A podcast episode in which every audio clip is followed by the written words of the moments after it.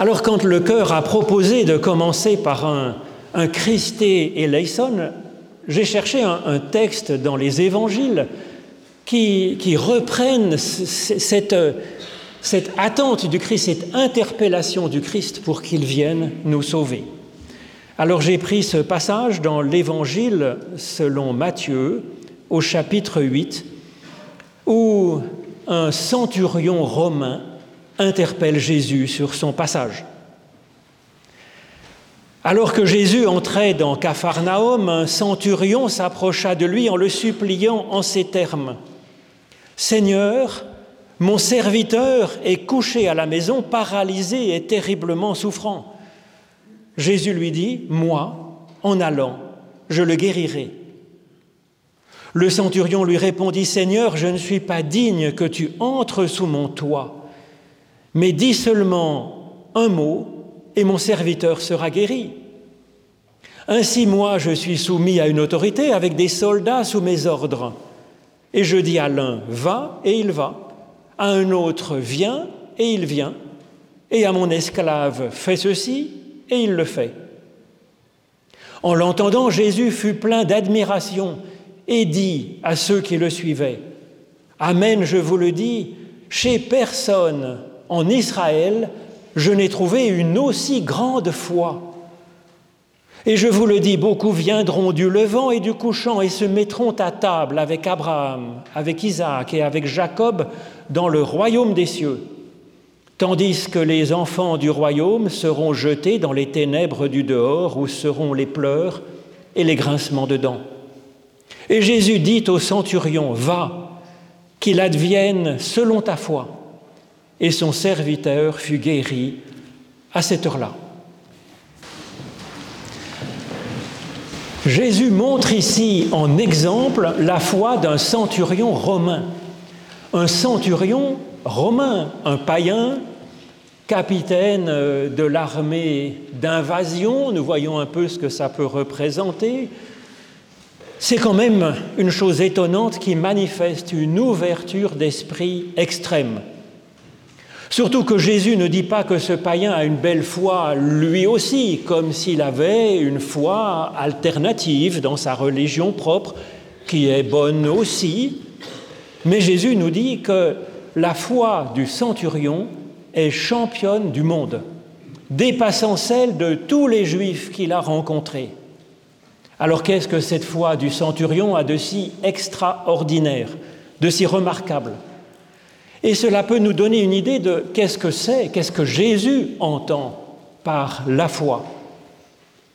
Alors la foi, ce n'est manifestement pas une question de croyance, puisqu'un centurion romain n'aurait certainement pas eu un sur six à un contrôle en connaissance de théologie chrétienne.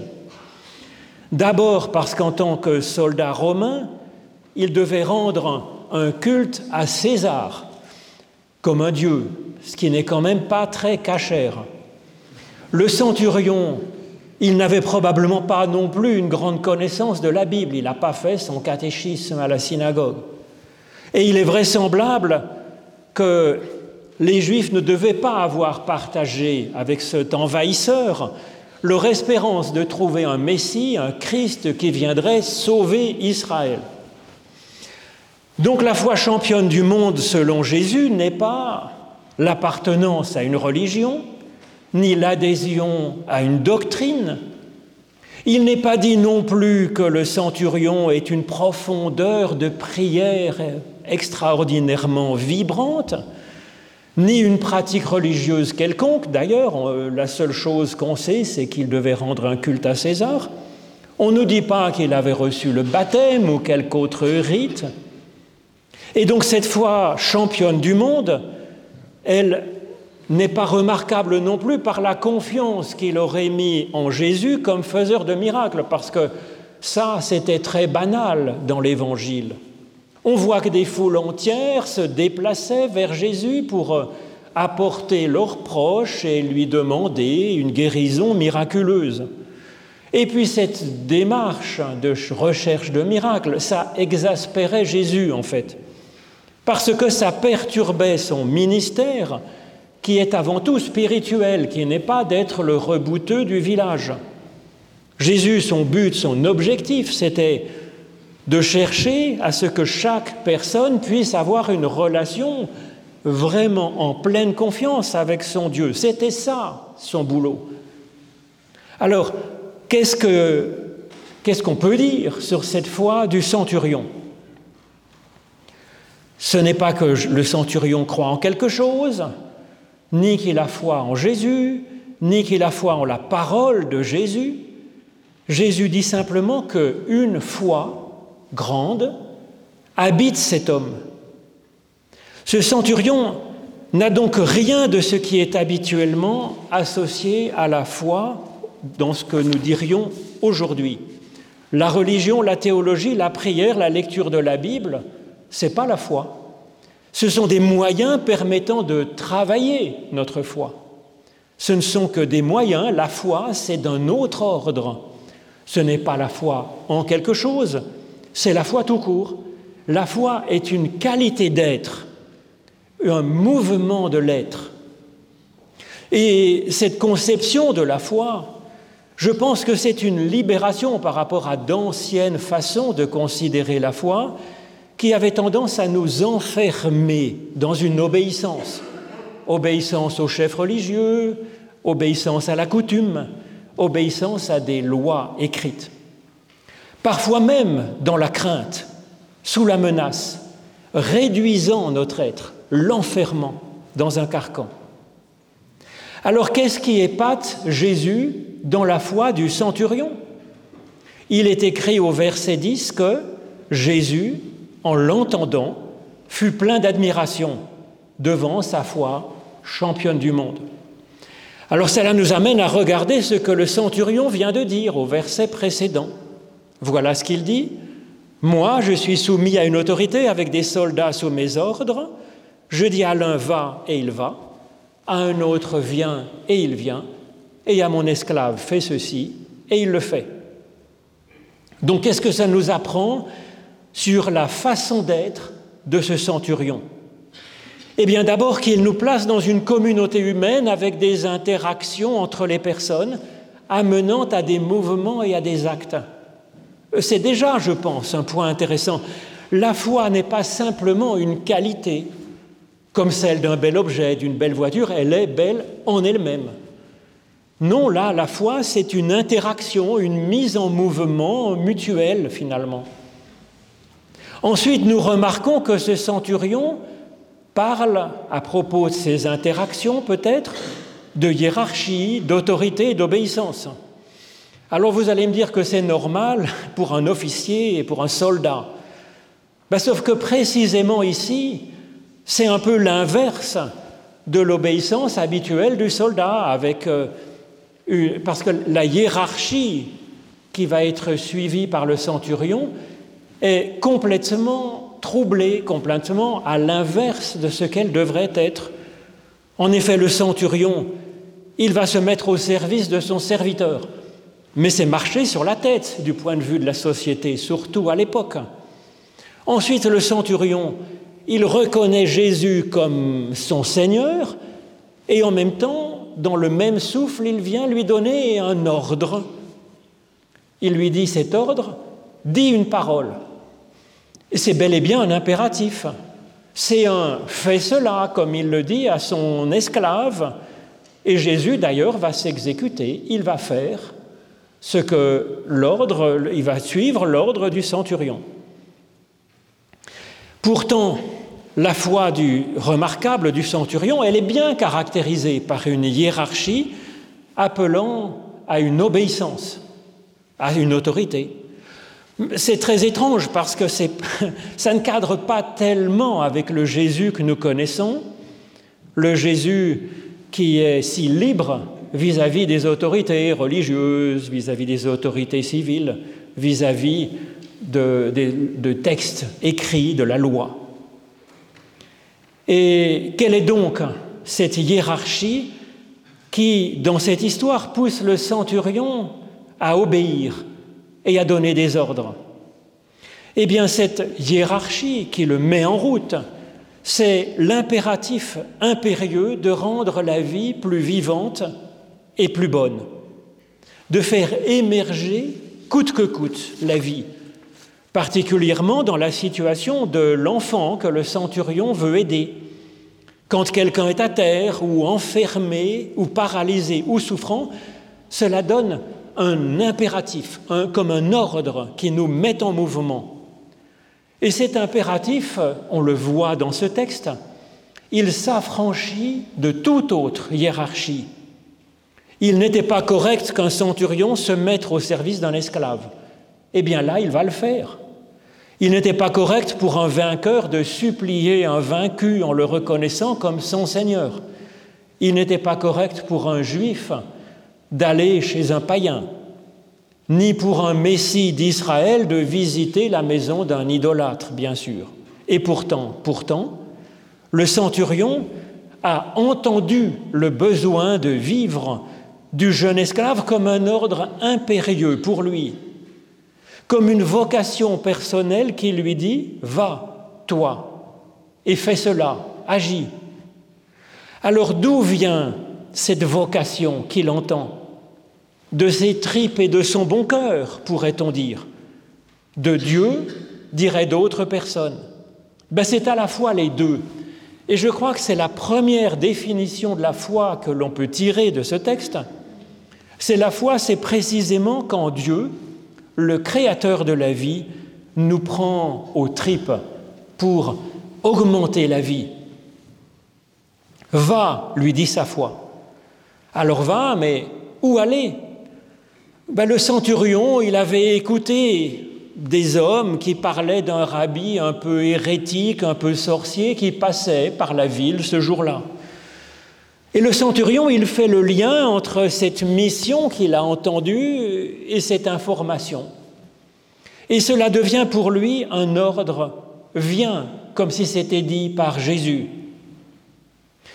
Donc une autre définition de la foi que je discernerai ici, c'est que c'est une intelligence hardie et libre, créatrice, source de connexion, peut-être un peu étrange, mais comme saisissant au vol une occasion divine, un kairos, nous dirait l'apôtre Paul en philosophe. Alors certains parlent de souffle prophétique, mais c'est effectivement cela. Car si Dieu nous parle au cœur, aux tripes, comme je le disais tout à l'heure, Dieu éclaire aussi notre intelligence de la vie, nous permettant de discerner par nous-mêmes quel est le temps présent et d'inventer des solutions inouïes qui n'avaient pas été trouvées avant. Et c'est ainsi que la rencontre se fait entre le centurion et Jésus, rencontre improbable.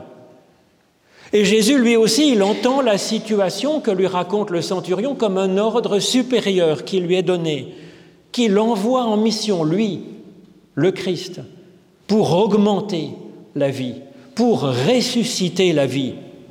Et il répond, moi, j'irai. Le centurion n'avait pourtant exprimé aucune demande, vous pouvez regarder dans le texte, il n'avait rien demandé. C'est donc bien à une autre voix que Jésus obéit alors, celle de Dieu, celle de la source de vie qui, en lui, l'appelle à développer la vie, voix qu'il a entendue lui aussi quand il apprend la situation du serviteur. Alors le centurion est alors pris dans un curieux paradoxe. Il se sait porteur d'un impératif qui l'autorise à donner des ordres, même à ce divin rabbi qu'il croise. Et tout en sachant que c'est plutôt ce divin rabbi qui aurait à lui donner des ordres, à lui, le centurion. Et donc la foi est une audace devant Dieu, une liberté de même donner des ordres à Dieu si on pense que c'est juste, sans pour autant se prendre pour Dieu. Et c'est ce que permet la confiance en Dieu. Et donc la foi, c'est cette confiance qui donne de l'audace, qui nous permet d'interagir avec Dieu même en lui donnant des ordres. Le centurion donne cet ordre à Jésus, dit seulement un mot, et mon serviteur sera guéri. Et Jésus va effectivement s'exécuter, obéir à cet ordre. Il va dire effectivement un mot. Et ce mot, c'est un ordre en retour qu'il va donner au centurion, c'est va. Alors ce va, il est bien connu dans la Bible. Il fait écho au va que Dieu donne à Abraham, le bénissant et lui promettant qu'il sera bénédiction sur son chemin. La foi, c'est une disponibilité à se mettre en route, se mettre en route vers un nous augmenté, parce qu'effectivement, le centurion, il va aller et le serviteur sera guéri, c'est-à-dire que le centurion, à travers ce mouvement, il va pouvoir prendre la place du Christ, ce que le Christ se, proposait de faire au début, d'aller et que le serviteur soit guéri. Et donc oui, la foi, c'est cette disponibilité à se mettre en route. Et cela nous donne d'être capables de prodigieuses bénédictions en faveur de ceux que nous, que nous voudrions aider, dont nous avons senti comme une vocation personnelle à aider. Alors voilà, me semble-t-il, quelques caractéristiques de la foi que Jésus nous montre ici en exemple, nous permettant d'entrevoir ce que Jésus entend par cette qualité, qualité d'être, de vie, de mouvement qu'est la foi. Il y a une seconde chose qui me semble importante à relever dans ce que Jésus dit ici de la foi, c'est que l'on peut avoir des petites foi ou une grande foi. On peut avoir donc une foi de différentes dimensions, de différentes tailles. L'alternative n'est pas d'avoir la foi ou de ne pas l'avoir. Les humains ne sont pas partagés entre ceux qui ont la foi et ceux qui n'ont pas la foi. C'est plus compliqué que ça. Ce serait une vision trop tranchée de l'humain. Ce serait trop binaire. Si Jésus nous montre en exemple la grande foi de ce centurion, c'est afin de nous inviter nous-mêmes à, grandir dans la foi, de sentir que nous avons déjà, que nous l'appellerions comme ça ou non, déjà comme une petite foi, et ça nous invite à la laisser grandir. Cette histoire, je pense, qui nous est racontée ici, peut nous aider à travailler là-dessus si on lit cette histoire au sens spirituel. Jésus entre dans Capharnaüm, il est là, dans ce village qui est celui du centurion. Personne n'a appelé Jésus à venir. Et cela, ça montre que sa visite est une pure grâce. C'est pour nous comme quand l'Esprit Saint nous visite. Peut-être qu'on peut ne sentir qu'un léger tressaillement de compassion que l'on n'avait pas avant. Et donc cette visite de l'Esprit Saint en nous, ça arrive bien plus souvent que nous ne l'imaginons. Dieu est comme cela, il passe. Et heureusement, il repasse. Le centurion, lui, il sent ce passage et il s'approche de Jésus et il le supplie. Je crois que c'est la première chose que nous pouvons faire pour augmenter notre foi en taille. C'est être attentif à un petit souffle de foi qui nous vient peut-être, l'attraper au vol, si je puis dire, et chercher à l'activer. Il y a en grec bien des verbes pour dire que l'on demande quelque chose à quelqu'un, le verbe qui est employé ici pour dire que le centurion supplie Jésus, c'est le verbe parakaleo qui est utilisé, qui a pour sens en grec à la fois de demander et de consoler. En effet, c'est ce verbe qui a donné le nom au consolateur, le paraclet, l'Esprit Saint en nous, qui nous donne de la force et du courage. C'est le même mot, mais en hébreu, Naoum, qui donne son nom à Capernaum, le village de la consolation. Et donc ce texte nous dit qu'il faut consoler le Christ en nous, le renforcer, l'activer dans notre être, l'encourager, lui donner peut-être un nouvel élan. Alors si notre foi était petite, elle était peut-être comme celle de ce serviteur du centurion en quelque sorte un peu endormi peut-être, un peu peinant à sortir pour se mettre en route, pour faire de bonnes choses. comme paralysée, comme souffrante.